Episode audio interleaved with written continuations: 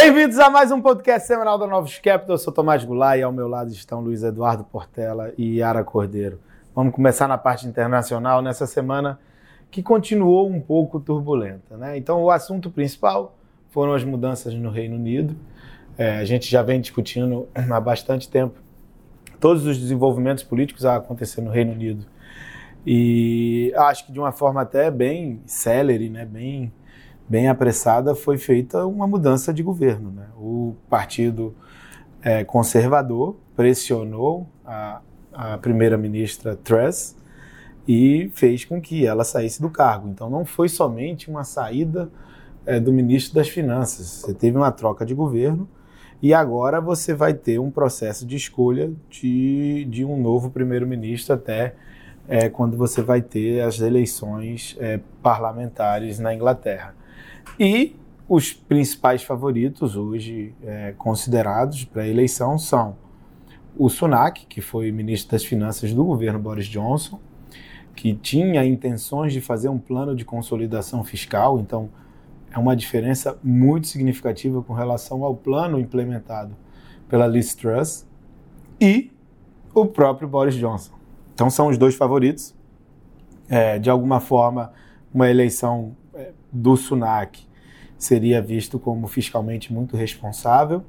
E uma eleição do Boris Johnson, a gente vai ter que ver quem vai ficar como ministro das Finanças, é, mas, ao que tudo indica, não seria uma continuidade dessa política fiscal tão negativa que foi tentada é, com a Liz Truss. Então, o que a gente vê é que as mudanças feitas no Reino Unido foram é, para uma alteração bem significativa com relação à tendência é, de política fiscal ali na ilha e com, é, de uma, feita de uma forma bem, bem rápida até. É, além disso, a gente teve inúmeros é, Fed speakers aí é, ao longo da semana e acho que a mensagem do Fed está bem clara, tem um, alguns com a tendência um pouco mais dove falando já é, de em qual momento a gente deveria parar o processo de alta de juros, alguns mais rocks é, falando que a inflação está muito mais alta do que eles supunham, que o Fed começou um pouco atrasado o processo de, de subida de taxa de juros. É, mas, assim, o evento mais importante foi hoje de manhã, na sexta-feira pela manhã. A gente teve um jornalista do Wall Street Journal, é, o Nick Timiraus, que ele ganhou fama porque da última vez que ele falou é, com relação ao Fed, estava num período de silêncio, e ele deu a indicação de uma alta de 75 e o mercado precificava 50. E como o Fed deu 75, deu muita credibilidade ao jornalista. Então ele é usado como uma fonte informal é, do Fed quando eles querem comunicar algo diferente. E a leitura dele era que o Fed estaria é, já consciente de que teria dar, que dar 75 bips de alta nessa próxima reunião, que é o precificado a mercado, e falando que é, os, alguns membros do Fed já estão pensando em como qual tipo de retórica eles vão adotar para indicar uma alta de 50 na última reunião do ano. E o mercado tem 75 de alta ali na última reunião do ano, então o que foi visto como dove e afetou bem o mercado hoje. E além disso, hoje também, na sexta-feira, a gente teve uma forte intervenção do, por parte do Banco Central japonês. Né? A gente tem os números de inflação é, no Japão mais altos do que é, sempre costumava é, vivenciar no país, é, mas mesmo assim a mensagem do Banco Central do Japão é uma mensagem dove e a moeda continuava sofrendo, sofrendo, sofrendo. E hoje eles decidiram fazer uma intervenção bem pesada, comprando 50 bilhões de, de, de dólares.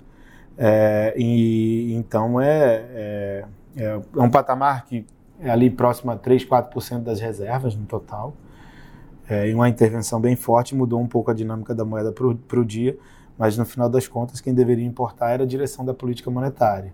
Então eles vão tentar ficar usando as reservas para impedir uma depreciação cambial, mas se eles não entrarem num, numa dinâmica mais rock de política monetária, assim como os outros países do mundo estão fazendo, é, eles vão ter que gastar quase que completamente suas reservas.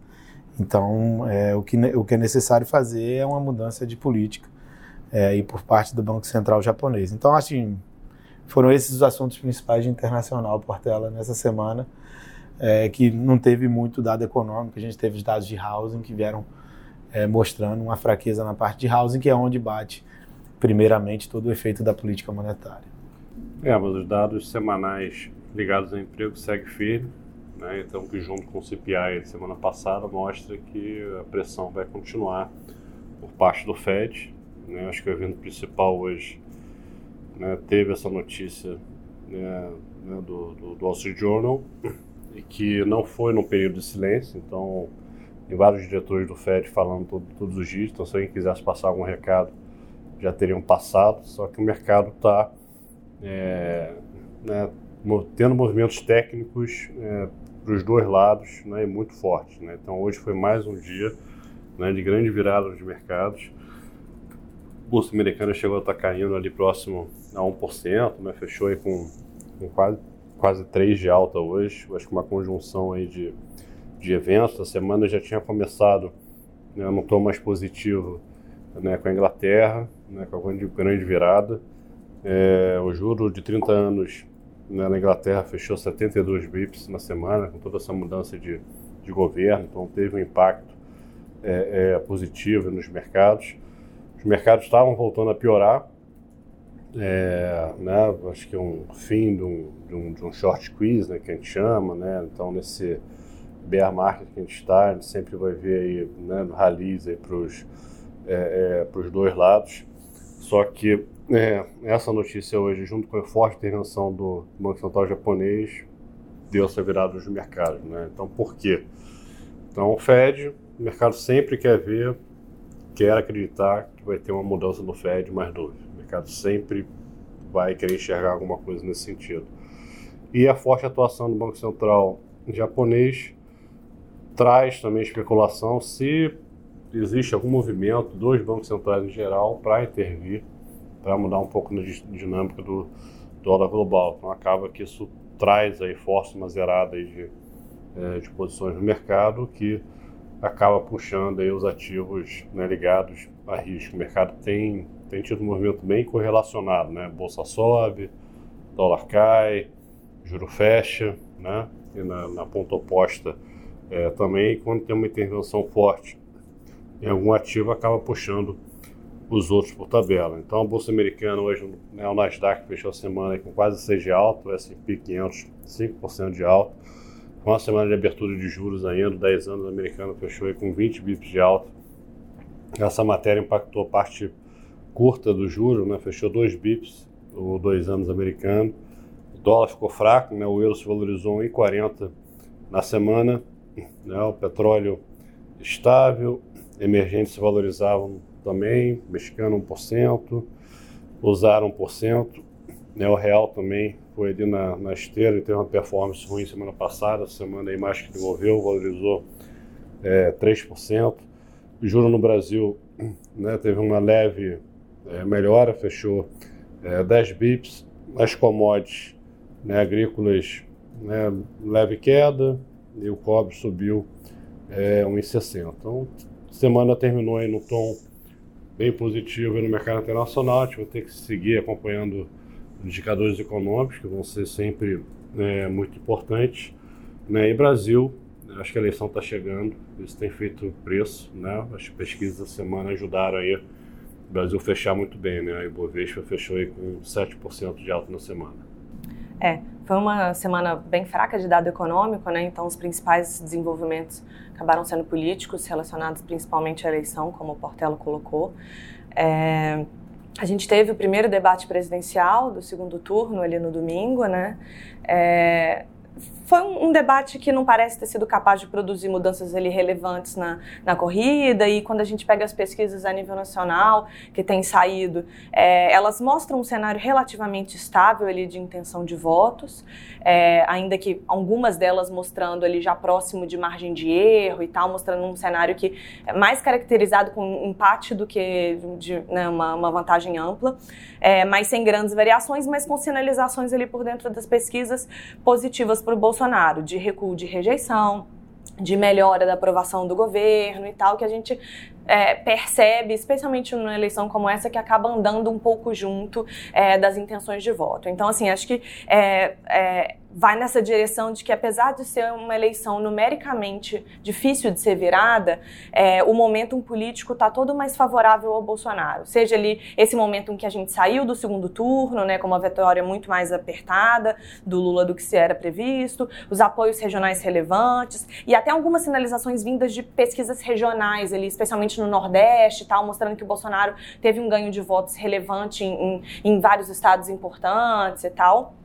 Mas, é, e também um, um, assunto que teve muito em voga ao longo dessa semana, que foram as decisões ali bastante controversas do TSE em favor do Lula, né? É, a, gente entende assim, o que, que aconteceu ali, né? Chegou-se a ter decisão preliminar num sentido, inclusive, de é, direcionar boa parte das inserções que o Bolsonaro tem na televisão e nas rádios ao Lula para dar direito de resposta e tal, mas como está tudo sendo visto ali como é, medidas um pouco excessivas e um pouco benevolentes, até como um certo ativismo judicial, é, isso acabou pendendo ali a, desses, né, a opinião pública mais para o fato de que, pô, é, tem alguma coisa que não está bem aqui, que está tentando favorecer o Lula, acaba é, saindo pela culatra, né? Acho que a gente, é, obviamente, tem aqui uma, um trade-off que é difícil da gente saber qual é o efeito final, porque, por um lado, né, a redução das inserções é, pode acabar batendo na, né, na, nas intenções de voto do Bolsonaro e tal, porque tem menos tempo de TV, tem menos tempo de propaganda, mas, por outro lado, tem essa questão da opinião pública e dado que é, o perfil dos eleitores de terceira via e que ainda se mantém indecisos é, é de um eleitorado mais é, mais ligado a essas questões, mais atento a esse tipo de coisa, é, a nossa opinião é de que tenderia a favorecer o Bolsonaro no final das contas. É, o TSE ainda tem que emitir uma decisão final isso deve acontecer agora nas próximas 24 horas. A gente está falando aqui né, na, na sexta-feira, no final da tarde, é, porque essas decisões do TSE são super rápidas mesmo, né? Tem que ser. Mas, e eles podem fazer alguma modulação, alguma coisa mais suave, mas esse tema como um todo, acho que acabou é, levando um pouco essa narrativa de que, né, de que o Bolsonaro está sendo perseguido e, e isso pega mal, né? Semana que vem a gente tem um PIB nos Estados Unidos, por mais que seja retrovisor, vai ser importante ver a composição.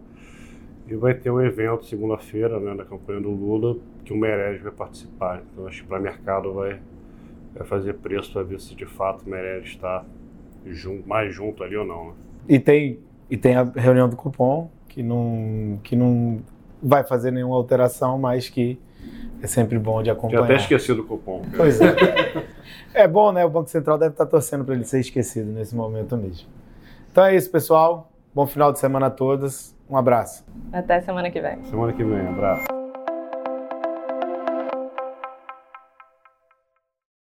A Novos Capital, gestora de recursos limitada, não comercializa nem distribui cotas de fundos de investimento ou qualquer outro ativo financeiro. Este podcast não constitui uma oferta de serviço pela Novos e tem caráter meramente informativo. A Novos utiliza informações de fontes que acredita serem confiáveis, mas não se responsabiliza pela exatidão de quaisquer das informações assim obtidas e utilizadas neste podcast, as quais não foram independentemente verificadas. Estas informações podem estar desatualizadas ou sujeitas a opiniões divergentes. Este conteúdo não constitui uma opinião ou recomendação, legal ou de qualquer outra natureza, por parte da Novos, e não leva em consideração a situação particular de qualquer pessoa. A utilização das informações aqui contidas se dará exclusivamente por conta e risco de seu usuário. Antes de tomar qualquer decisão acerca de seus investimentos, a Novos recomenda ao interessado que consulte seu próprio consultor legal.